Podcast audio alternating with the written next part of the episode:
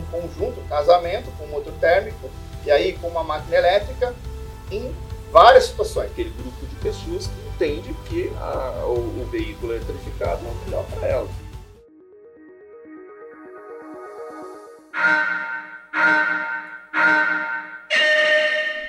Sejam todos muito bem-vindos. Estamos dando início ao terceiro episódio aqui da série do 20, 20 Fórum da Mobilidade da SAE Brasil, seção Paraná e Santa Catarina. Vamos falar nesse episódio agora sobre veículos de passeio. Estou aqui com o João Dias, que é head de produto da Renault Horse. Já vamos entender um pouquinho como é que está essa nova subdivisão, né, João? Estou aqui com o Thiago Yoshitaki também, que é gerente de produto da BMW tem uma passagem pela Land Rover aí, voltou para a BM recentemente, né, Thiago? Então, é, isso aí. Vamos conhecer um pouquinho da trajetória dele. Estou aqui também com o Roger Guilherme, que é gerente da Way20 Center, Center da Volkswagen South America. E aqui um ícone da indústria automotiva, Ricardo Bacelar, que é um grande amigo do meu mentor de carreiras, nosso querido Flávio Padovan. Mestre, um grande abraço. Estava contando aqui no, nos bastidores o quão grato eu sou pela, pela tua vida na minha trajetória profissional aí. Um grande abraço. Senhores, sejam todos muito bem-vindos. Vai ser um prazer bater um papo com vocês aqui, aprender um pouquinho. E um pouquinho não, né? Pô, falar um pouquinho é até feio, né? Aprender bastante com vocês aí. Então, é um prazer recebê-los aqui no Motor e Mentor. João, vamos lá. Vamos é, lá. Indo para essa parte da nova subdivisão Renault Horse, é algo fresco, né? Como é que está funcionando essa transição e o que teremos de positivo nessa nova mudança aí com relação à baixa emissão. Legal, obrigado pela pergunta.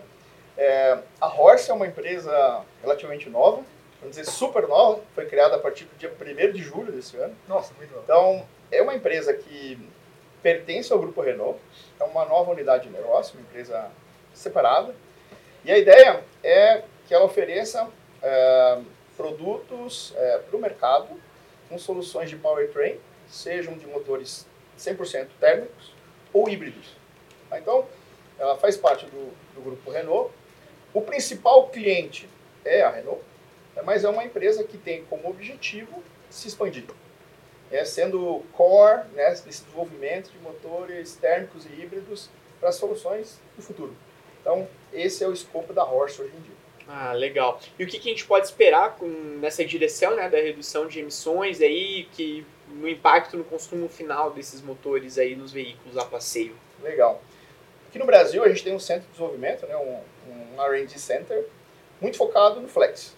Então a Horse hoje é dentro do, painel mundial, vamos falar assim, quando a gente fala de flex, o Brasil lidera né, essa concepção, design desses motores. É natural por toda a experiência né, que a gente tem nesse mercado, mais de 20 anos aí de flex fuel. E a gente falou muito no, no painel do, do fórum, né, SAE, sobre tendências tecnológicas, soluções para a gente baixar a emissão de, de, carbono, buscar neutralidade de carbono é, lá em 2050, né, de acordo com o que o Brasil assinou no Acordo de Paris, enfim. O que, que eu enxergo, o que nós enxergamos? É, motores térmicos, eles têm soluções hoje que são, são factíveis, é, estão sendo trabalhadas para melhorar a eficiência cada vez mais do motor térmico. Então, falar que o motor térmico vai acabar amanhã, eu acho um exagero. Tá? É um motor que ainda tem bastante longevidade, ainda mais quando a gente falar de hibridização. E aí tem um ponto que eu acho que é legal a gente conversar, Lucas, que é o seguinte: quando a gente fala de eletrificação, muitas vezes o pessoal acha que eletrificar é falar do carro 100% elétrico. E não é. Quando a gente fala de eletrificação, a gente também está falando, além do carro 100% elétrico, de uma hibridização. Né? Um conjunto, um casamento com um motor térmico e aí com uma máquina elétrica em várias situações. Então a gente tem vários níveis de hibridização. Uma hibridização leve, né? a gente chama de mild hybrid, pode ser 12 volts, 48 volts, então vários, vários tipos de solução. A gente tem o, o híbrido clássico, full hybrid, né? e até o plug-in, aquele que você coloca na tomada para carregar a bateria. Então, dentro do modelo híbrido, a gente tem várias soluções. Né? E lá na frente, a gente também falou, de células de combustível, porque não? Isso é algo que está se desenvolvendo, está sendo aprimorado, né? e eu acho que tem um grande potencial de ser uma solução lá no futuro. Mas, de novo, motores térmicos, eles ainda têm um bom espaço tá, dentro do mercado, principalmente porque são motores uh, ou são produtos affordable. É, a gente tem acessibilidade para o cliente comprar. Quando a gente fala de um, uma solução 100% elétrica, né, ou um carro full hybrid, são carros mais caros. Então, o que a gente faz com o pessoal que precisa comprar um carro mais barato? Você tem que oferecer soluções para isso também. E aí, a hibridização, nesses vários níveis, passa a ser uma ótima solução. Bem legal, bem legal. E realmente bem estratégico, né? Nessa questão da subdivisão, porque é, entra num core business diferente, de uma tendência muito significativa para o mercado, né? Para se tornar competitivo, faz necessário essas, essas novas movimentações. Então, é, para a economia mundial, algo muito impactante positivamente também, né? E o Brasil tem um grande potencial, são hub de motores térmicos híbridos hum. para exportação no mundo todo. Então, Legal por todo o conhecimento que a gente tem, né, em biocombustíveis, etc., eu acho que faz muito sentido, né, você ter uma unidade de negócio que tenha esse foco nesse tipo de tecnologia. Hum, bacana, bacana. Tiago, mais de 10 anos aí entre BMW e Land Rover, uma experiência bem bacana também, então vem mudando muita, vem, vem percebendo muitas mudanças no setor, né?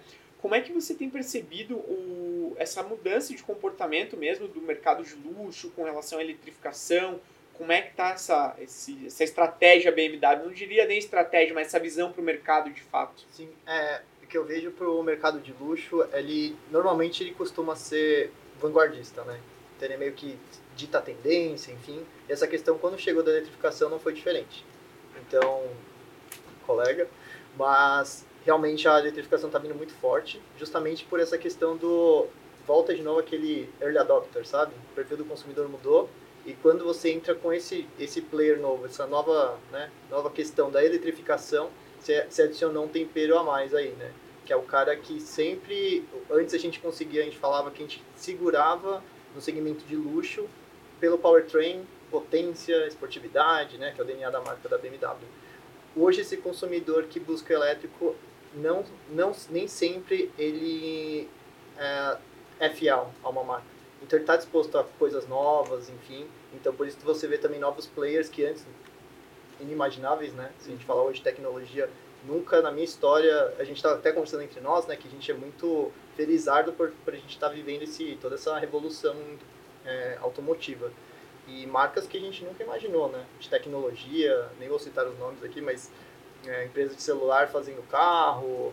E esse early adopter, ele experimenta. Então o que a gente percebeu é que assim, agora mudou totalmente o jogo, né? Antes a gente se, se apoiava ali no luxo, só na marca, e hoje não, você tem que entregar algo a mais para aquele consumidor realmente ver valor naquilo. E a sustentabilidade está totalmente ligada no novo core hoje desse consumidor moderno e também para o segmento de luxo. Porque a gente falou da parte de circularidade, né? Hoje do, da economia circular. É, uma das apostas da BMW foi realmente como tema a pauta sustentabilidade muito forte, trazer também materiais renováveis, de, de reuso, enfim, para dentro do carro, né? Então você tem acabamentos, enfim, que são de madeira de reflorestamento. Só que o grande, grande lance foi esse, né? Tentar entender o que o consumidor queria para conseguir trazer um produto, né? Não, não ao contrário. E essa questão também do... Será que esse, esse cliente de luxo aceitaria e a recepção foi super positiva, né? Hoje você vê que tanto quando você usa materiais veganos como causa, mas não só como marketing, né? Que nem marketing uhum. uh, falso, é, dá muito certo. Então você vê que isso é uma tendência que acho que já não tem mais volta, né? Realmente está totalmente ligado. Legal, interessante esse quesito é, que você traz com relação à sustentabilidade, porque mostra de fato o nível de desenvolvimento cognitivo do consumidor. Né? Exato. Então você consegue associar o teu produto ao a importância do impacto ambiental, é, a responsabilidade socioambiental né, do teu consumidor também. Exatamente. E acho que hoje também, mais do que nunca, o cliente tem muita informação, né? Uhum. Então a gente até brinca assim entre... Ele tem mais informação, é mais fácil você espantar um cliente do que o contrário, convencê-lo de que, que seu produto é muito bom, né? Uhum. Então hoje acho que a reputação de marca está mais do que é, presente nas marcas de luxo, precisa estar enaltecida, né? E para mim é o diferencial que faz a, um, um, cliente ser fiel hoje seria a reputação da marca que ele tem em todos os aspectos, né? Tanto uhum. socioambiental como, enfim, é, qualidade, entre outros atributos. Né? É bacana, tem que estar conectado mesmo com o público, porque, igual tu comentou, é questão. Muito se fala hoje em dia das experiências com o teu produto, né? Exatamente. Qual é a experiência que teu cliente está tendo com o teu produto? Então, estar ligado e antenado nessas conexões que o mercado consumidor está pedindo é muito importante para o branding mesmo, né? Para que se mantenha bem posicionado aí. Mas de mercado consumidor a gente já vai falar um pouquinho com o Bacelar aqui. Roger, é, nós sabemos que o nosso país tem inúmeras deficiências é, em diversos setores, né? Mas também temos muitas coisas boas, né? O que, que vocês da Volkswagen estão enxergando atualmente como positivo nessa eletrificação, né? Temos alguns lançamentos recentes aí é, dessa no, desse novo posicionamento da, da Volks também. O que, que você enxerga como positivo no nosso país que nós podemos é, servir de referência para o mundo aí? Olha, o que mais chama atenção é, na nossa empresa é, é, é, que o Brasil ele tem assim uma pluralidade de energias é, renováveis, digamos assim, que eu acho que poucos lugares no mundo tem, né? Você vai, você vai em outros, em alguns países da Europa, a, a pegada de carbono da energia elétrica é muito baixa, tipo Suécia, os países nórdicos. Né? É, mas o Brasil, além da, de ter uma pegada de carbono baixa, o Brasil tem uma pluralidade de energia. Não é só energia elétrica que, baixa pegada de carbono. Né? Nós temos a história aí dos biocombustíveis, né? do ponto de vista de motor ciclo Otto, né? que são os, os motores flex. Né? Temos aí a, a possibilidade do, uh, do motociclo diesel também funcionar com, com sistemas uh, de energia de baixo, de baixo carbono. Então, assim, a, a vantagem brasileira para a eletrificação é a pegada de carbono baixa. Né? Temos várias dificuldades, realmente. Né? Nós temos aqui uma, uma é, deficiência de infraestrutura, falando né, como carros elétricos puros, né, plugins, né, é, que funcionam somente a bateria. Nós temos ainda uma deficiência de infraestrutura bastante é, relevante. Nós temos aí em torno de 3.000, 3.500 pontos é, públicos de, é, de carregamento, né, é, e temos aí uma, um mercado né, que, é, vamos dizer assim, a grande, grande maioria dos, dos nossos consumidores eles, estão abaixo é, em termos de poder aquisitivo do que hoje pode ser colocado por um, por um veículo elétrico. Então, o que, que a gente acha? Que, que a, a, a, como, como o colega da PNW está explicando, né? É, o segmento de, os segmentos mais altos, segmentos de luxo, que tem uma conscientização ecológica melhor, eles vão puxar esse mercado. Então, mais uma coisa que eu gostaria de dizer que é positivo no Brasil é que aqui não tem, digamos assim, pelo menos no momento, um, um grande viés tecnológico. Né? A gente não tem um viés de empurrar uma determinada tecnologia. Aqui tem um viés de empurrar aquilo que for efetivamente sustentável, que for de baixo carbono. Então, o crescimento do mercado para veículos elétricos puros, assim como veículos eletrificados, é, ele deve se dar pela demanda do cliente. Né? Então, o cliente ele vai puxar o crescimento desse mercado. Né? Então, por isso que a gente quer estar nesse mercado. O nome da empresa é Carro do Povo, né? o povo é todo mundo. Né? Então, a gente gostaria de, estar, de atuar em, em, diversos segmentos e também no segmento das pessoas, né? naquele, é, naquele grupo de pessoas que entende que a, o, o veículo eletrificado é o melhor para elas. Seja porque o custo de rodagem é mais baixo, seja por causa de conforto, do ruído que é, que é baixo, ou por, por, causa do espaço do carro que, que, que, fica, fica melhor, né? ou porque tem o, o, conforto de abastecer o carro, né? entre aspas, né? de carregar o veículo em casa, não precisar mais ir, ir num, posto de combustível. Então, esses são é, é, pontos que a gente enxerga que vão trazer aos poucos o mercado do carro elétrico puro também para o Brasil. Isso deve crescer né, em velocidades menores do que em mercados que estão sendo pressionados a isso. Enquanto isso, a gente faz a descarbonização com um misto de tecnologias, incluindo, os biocombustíveis, né, incluindo, como o colega falou, é, sistemas hibridizados, né, com motores térmicos, combinados com motores elétricos para aumentar a eficiência. Então, esse, esse, vamos dizer, são as vantagens do Brasil. Nós temos é, possibilidade de fazer a eletrificação do modo calmo, tranquilo, puxado pelo cliente do modo correto, né? sem uh, uh, desespero de é, falta de materiais, sem pressão no mercado e coisas desse tipo, sem incentivos governamentais né, de, de alto custo para a sociedade. Essa, essa eu acho que é, a, a, vamos dizer, não seria uma vantagem, mas é uma oportunidade que nós temos. Nós né, temos. Né, fazer a, a, descarbonização com a eletrificação também, mas de uma forma mais, uh, vamos dizer assim, uh, saudável. Saudável, exatamente. Uhum. É. É, isso é muito colocado em discussão em metodologias ágeis de projetos, né? Do quão viável é você ter um sprint num projeto e ter que refazê-lo quatro, cinco vezes, sendo que muitas vezes o projeto, uma gestão de projetos convencional é, seria mais efetivo do que uma metodologia ágil. Né? Acho que a grande resposta para a gestão de projetos é justamente essa hoje. Então, realmente, de fato, nosso país é privilegiado com relação à nossa matriz energética e acredito que isso a gente pode explorar de forma muito positiva nessa hibridização, assim, se assim podemos dizer, né? Bacelar, prazer estar contigo aqui. Prazer todo meu. É, mediou a roda de conversas na plenária principal aqui na, no 20 Fórum da SAE. Conta para nós um pouquinho, né, além dos teus 20 anos de experiência, esse, essa adaptabilidade toda que a mobilidade vem passando, é, um novo perfil de, perfil de consumidor, como que você percebe essa nova movimentação, esse novo comportamento de fato do consumidor com relação à eletrificação do veículo a passeio? Bom, só fazer uma ressalva, porque você fala 20 anos de experiência, o pessoal vai perguntar, cadê o resto? de indústria automotiva, então, desculpa. Não, brincadeiras à parte, é, quem já assistiu palestras minhas e, e entrevistas, geração de conteúdo diverso, está acostumado, eu uso muito um jargão que eu digo que o, o cliente é o nosso patrão. Nossa, Parece um negócio óbvio, mas faz uma diferença gigante porque isso representa, e vocês viram todos três, quando responderam, usar a palavra cliente pelo menos uma vez. Uhum. Se você entrevistar 10 pessoas da indústria, 11 vão falar cliente no meio da, da sua resposta. Porque no meio de toda essa transformação bastante profunda que a indústria vem desenvolvendo ao longo, ao longo dos últimos 10, 15 anos, pelo menos, tá?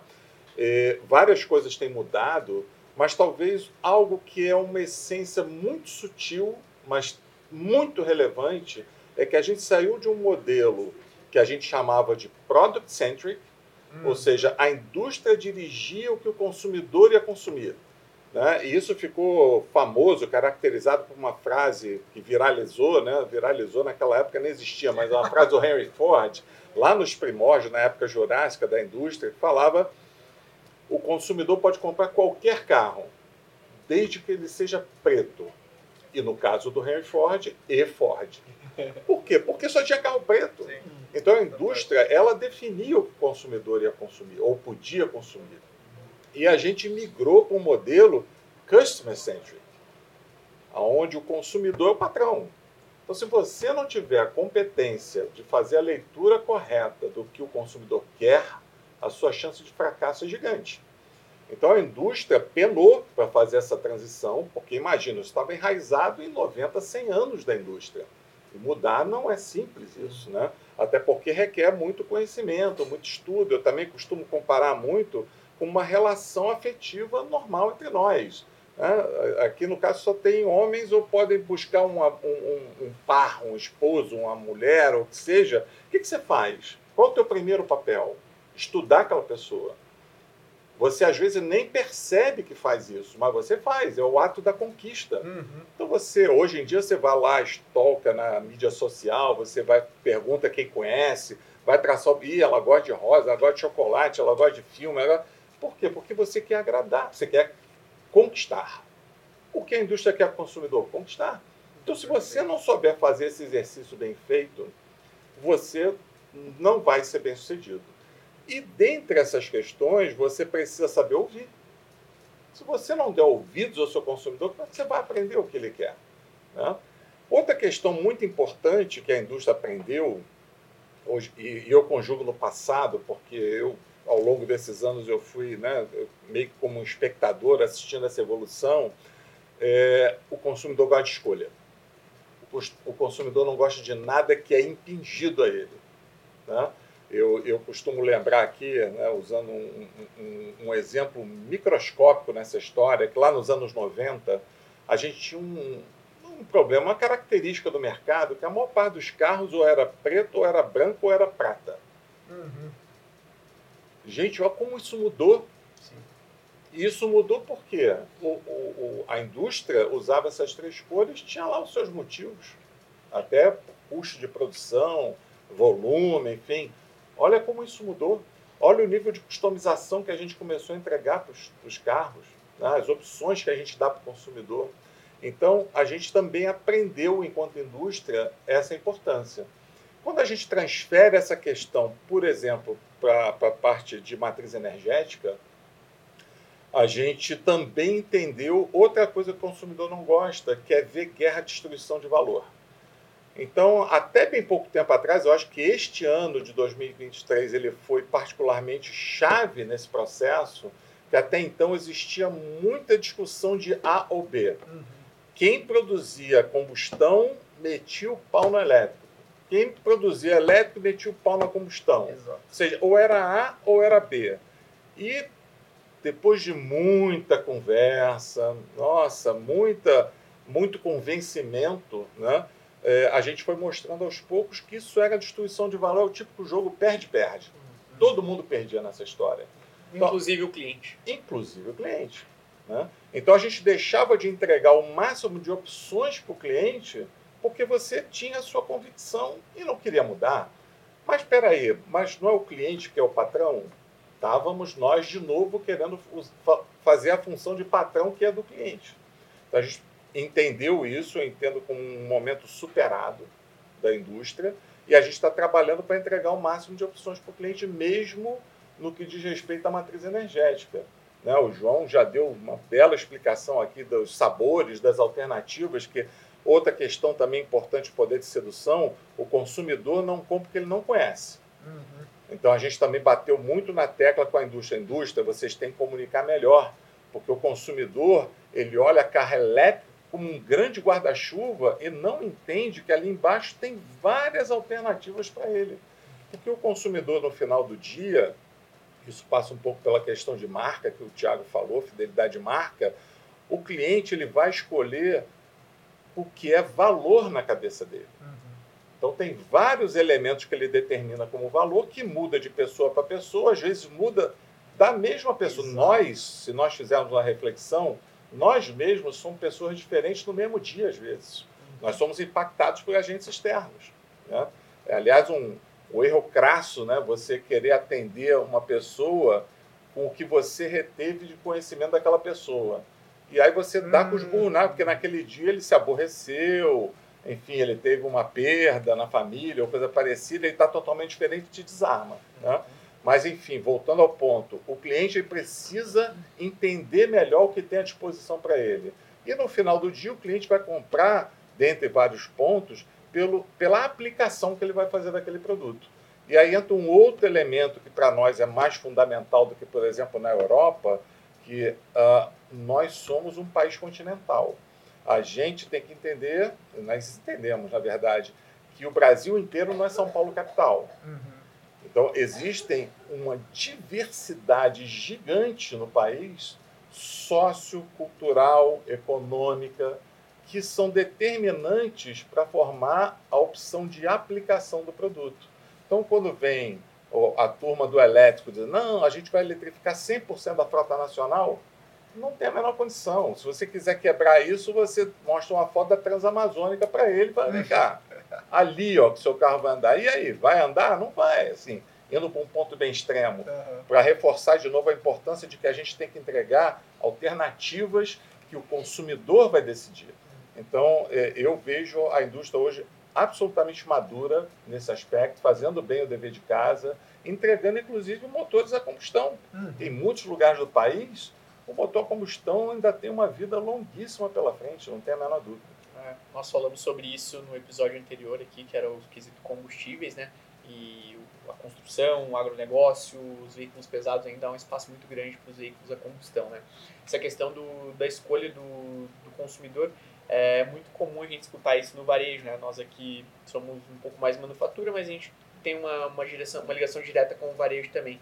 Que hoje o principal papel de um executivo de vendas, de um consultor de vendas, é de fato entender qual é a necessidade do cliente dele. É um consultor, né? Exatamente, porque não adianta nada uma pessoa com um carro, é, com uma, é uma pessoa com uma família, com três filhos e a esposa, ter um lugar, um carro de dois lugares, né? Então, ah, viaja pouco, não viaja, um carro para cidade. Então, isso volta no customer center, né? Então, você aprender a escutar o cliente, acho que é o que faz diferença, obviamente, né? A questão da humanização, acho que nunca se fez tão presente no mercado de trabalho, né? Para as relações, desempenho profissional, atendimento ao cliente é, é o que vem dando muita voz para as empresas, né? Então, essa, essa questão da humanização, essa questão da influência por pessoas e não somente por marcas também, é algo que a gente vê uma movimentação muito grande, não só no, no mercado automotivo, mas na economia brasileira como um todo também, né? E tem até um outro ponto, só para completar, né, que o, o Tiago trouxe, que é a questão do acesso à comunicação.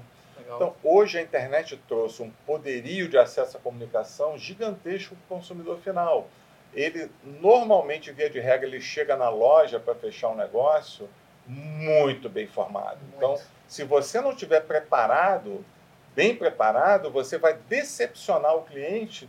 Em vez de você ampliar a sua possibilidade de fechar um negócio, você vai reduzir, Sim, porque ele vai se sentir absolutamente decepcionado. Uhum. Ele vai se sentir desprestigiado. E isso é outra coisa que o consumidor não suporta, uhum. é se sentir desprestigiado. Uhum. Então, Olha o nível do desafio que a gente tem hoje para atender bem o cliente. É uma equação difícil de fechar, tem muitas variáveis juntas. Além da competitividade também, né? Sem falar da concorrência, né? Primeiro a gente trata os problemas dentro de casa para depois olhar para o mercado de fora, né? O que a gente fala muito, complementando também, o Bacelar é que a gente fala assim, né? Hoje a era digital é muito rápida, né? É, sei lá, muda toda hora, constantemente. Só que ainda a gente tá, vive ainda na era industrial, né? Então, quando você casa isso falando, quero mudar toda hora, sendo que seu plano de 5 anos já está fechado. Uhum. Você não consegue mais fechar com fornecedor, enfim. Isso é um que a gente sofre, Tinha um né? termo antigamente chamava massificação da customização. Muito bom. É, é exatamente é isso. que deveria ser buscado. É, e atender e atender o consumidor, é, atender uma pessoa é como comprar um presente para sua namorada ou sua esposa, né? É isso aí. Você tem que conheci, porque você pode errar naquele aquele sapato que você achou que era o certo, mas aquela fivela. Olha que a mulher ainda tem mais chance de acertar. É. Namorada, pretendente, é mais difícil. Assim, você não está no dia a dia. Né? É. Finge que gosta. eu, eu digo para o pessoal que trabalha comigo lá, o Waiters um departamento pra, da Volkswagen para trabalhar com descarbonização. Eu digo, a gente tem que forçar a descarbonização. Na verdade, a gente tem que descarbonizar aquele produto que o, carro, que o cliente quer. Uhum. Não, é, não tem que entrar com, com, com, com temas ou com características de veículo que vão ser forçados a ele. Não, o cliente diz o que ele quer, uhum. a partir disso a gente tem que descarbonizar esse produto. Uhum. Se ele quiser elétrico, se ele quiser. A gente vai trabalhar soluções para atender é, Exatamente. Cliente, se ele quiser carro alto, é. eu falei lá no, no, fórum agora, não, de repente podemos baixar o carro, mas se o cliente quiser carro alto, eu não tenho que fazer. Não tem que fazer. Eu tenho é. que vender o carro alto. A minha função é atendê-lo. Então nós temos que descarbonizar o carro É. Mas sabe que o, o motor inventor, Roger, eu passei por isso, porque eu sujo eh, com a empresa de treinamentos e consultorias, dou de cara em mil e umas empresas tomando só não, e o mercado me obriga a virar um hub de criação de conteúdos. Então, muitas vezes, e hoje, Olha. zero arrependimentos. Por quê? Porque me mostrou que eu tinha diversas outras oportunidades em algo que talvez eu não estivesse preparado para aquilo ainda. Então, é, vai abrindo aí, né? Saber escutar, ver o que. Ter humildade, eu acho, né, Bacelar? De ver, não, não tá dando certo, o que tá funcionando, o que, que meu cliente espera de mim, para o resultado ser positivo no curto, médio e longo prazo também, né? É, você vê o tamanho desse desafio, né? Ampliando, você vê tudo empresa global. Tá? É. Aí você desenvolve uma estratégia global. Se você não tiver uma visão minimamente regional, a gente está falando de entender o cliente, como é que você Exato. vai desenvolver uma uhum. estratégia global. Eu não vou ficar citando o país aqui, senão vai, vai dar o um nome aos bois, mas enfim, lá na matriz, uhum. ah, essa estratégia aplica lá no Brasil. Gente, aqui no Brasil a gente precisa ter visão regional por região do país. Como eu tinha falado, o país é uhum. gigante. Uhum. Se fosse um país pequeno, talvez tivesse mais facilidade. Uhum. Mas olha o tamanho do desafio para empresas globais como as que atuam hoje no mercado né, é você conseguir ter esse olhar mais qualificado sobre o desejo do cliente no, no espectro mais microscópico que você puder. Então, o tamanho do desafio é muito grande. Não, legal. E você tem que oferecer várias soluções né, para esse cliente. Acho que você foi muito feliz quando você falou que não é uma discussão de A ou B. É A e B. B. E C e D. Exatamente. Perfeito. Muito bom. A gente, a, gente, a gente tem muito, sempre falo isso, a gente tem muito é, conhecimento para medir custo. Nós de engenharia, ah, o custo e tal, mas a gente tem pouca percepção, talvez, de valor. É isso que precisa melhorar. Legal. Senhores, eu costumo dizer no, nosso podcast, no meu podcast aqui que se deixasse a gente ficaria duas, três horas conversando, que assunto eu sei que Fácil. tem, né? Sem dúvida. É, mas pra gente encaminhar para a reta final aqui, vou pedir em 30 segundos a um minuto as considerações finais de cada um, a visão de cada um para o mercado de veículos a passeio do Brasil, com, né, com esse olhar é, de negócios mesmo que vocês possuem, que é, sendo de forma positiva para o nosso país, aqui, o que, que podemos esperar nos próximos anos. João, sinta-se à vontade para começar. Obrigado. Eu acho que sintetizar o que a gente já falou aqui, né? No Brasil, a gente tem várias soluções, várias opções, várias cartas. Então a gente não pode concentrar somente em uma opção, porque senão a gente vai deixar passar alguma coisa que o cliente necessita. E a gente tem que considerar esse país continental, né, como a gente falou, para Uhum. oferecer essas várias, várias soluções. Então, é complementar, as soluções se complementam, não é só uma carta, e é isso que a gente tem que trabalhar para o futuro.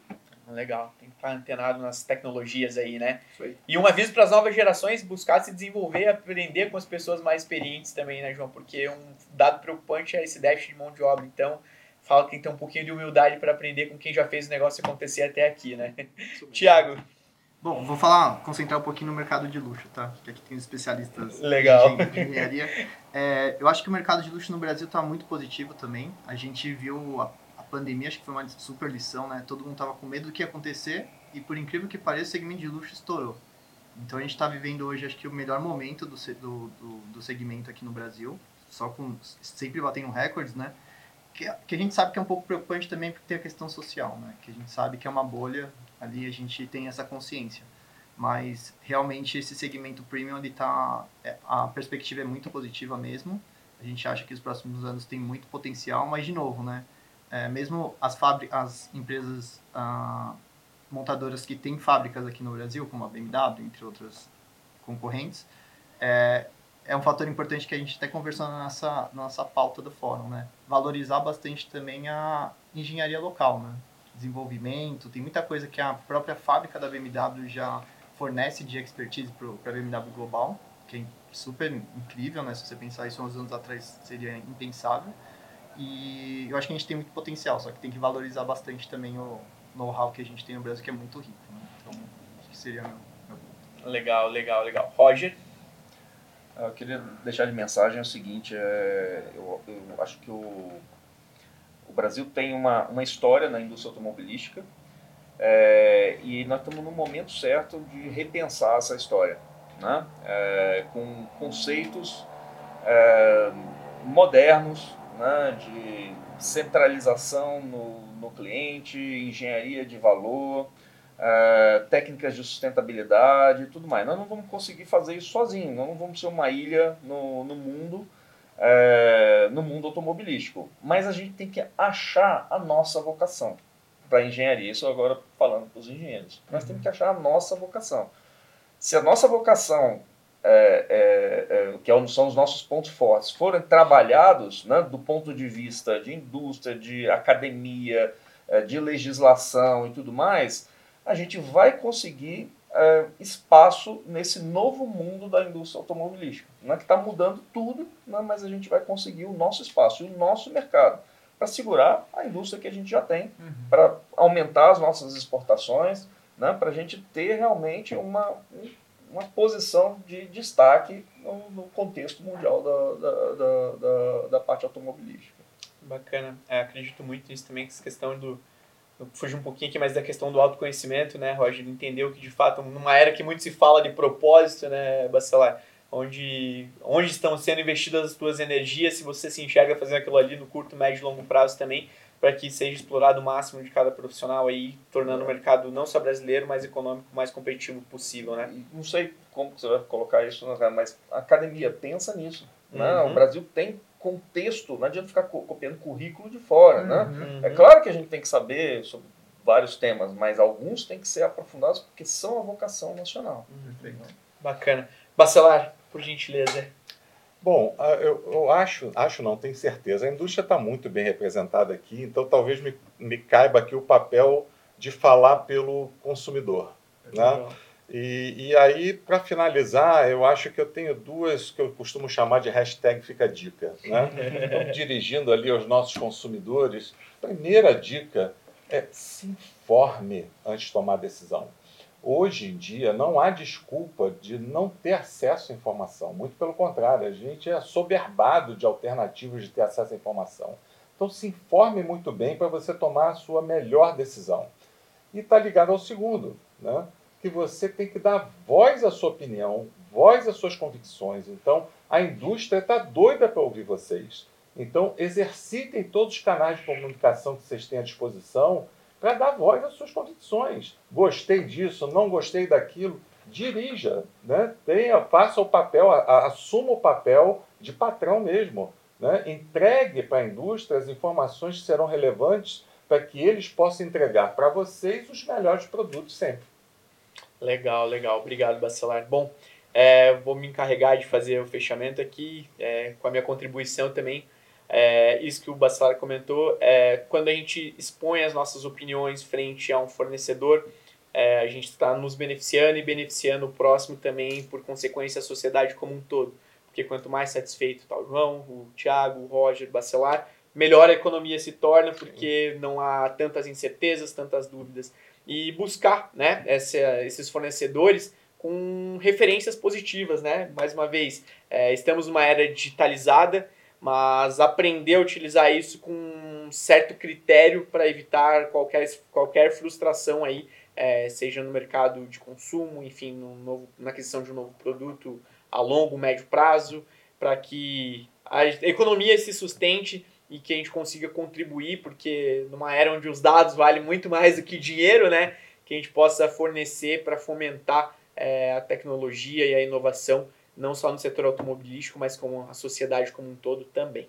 Isso aí, Lucas. Senhores, muito obrigado pela participação, Obrigado, foi um prazer recebê-los aqui. Saibam que o Motor e Mentor está sempre de portas abertas para quando quiserem estar conosco, compartilhar conhecimento, só avisar que é, estamos aí para dar voz à nossa indústria que tem tanto poder aí, tá bom? Tá ótimo. Um grande abraço a Obrigado. todos. Um. Vamos encerrando por aqui o terceiro episódio aqui da série do 20 Fórum da Mobilidade da SAE. Igual eu comentei com vocês no início aqui, é um grande aprendizado, um grande conhecimento na mesa. Espero que assim como eu, vocês também possam ter aprendido bons conhecimentos aí. E se você ainda não é inscrito no nosso canal, se inscreve, deixa o like, compartilha. Eu sempre esqueço de fazer isso, Bacelar. Aprendi no papo de garagem lá que eu tenho que fazer mais vezes isso. É, se inscreve no nosso canal, compartilha para que a nossa mensagem chegue cada vez mais longe. Seguimos acelerando, um grande abraço e até breve. Tchau, tchau. Tchau, tchau.